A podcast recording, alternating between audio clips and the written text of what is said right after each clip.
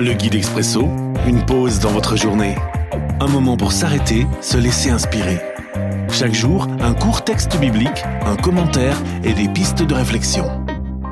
19 septembre. Aujourd'hui, dans Daniel chapitre 3, les versets 24 et 25. Soudain, le roi d'Impucodonosor se lève. Il est très étonné et il demande à ses ministres Est-ce que nous n'avons pas jeté dans la fournaise trois hommes attachés?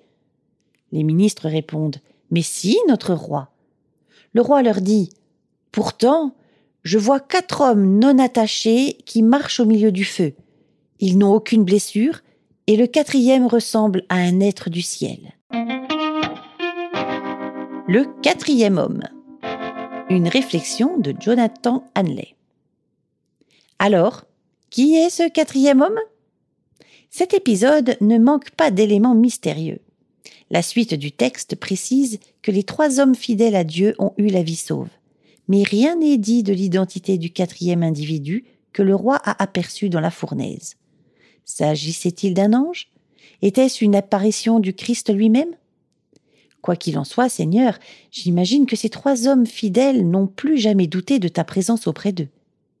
Ce qui est arrivé ce jour-là ne se produit pas souvent. Par contre, de nombreux chrétiens au fil des siècles ont attesté de la présence de Dieu à leur côté, d'une manière ou d'une autre, dans les circonstances difficiles de la vie. Question. As-tu fait une expérience qui t'a convaincu de la présence de Dieu? Alors fais-en un sujet de reconnaissance. L'Expresso, un guide biblique accessible partout et en tout temps. Une offre numérique de la Ligue pour la lecture de la Bible, Radio Air et Radio Omega. À retrouver sur expresso.guide ou sur votre radio.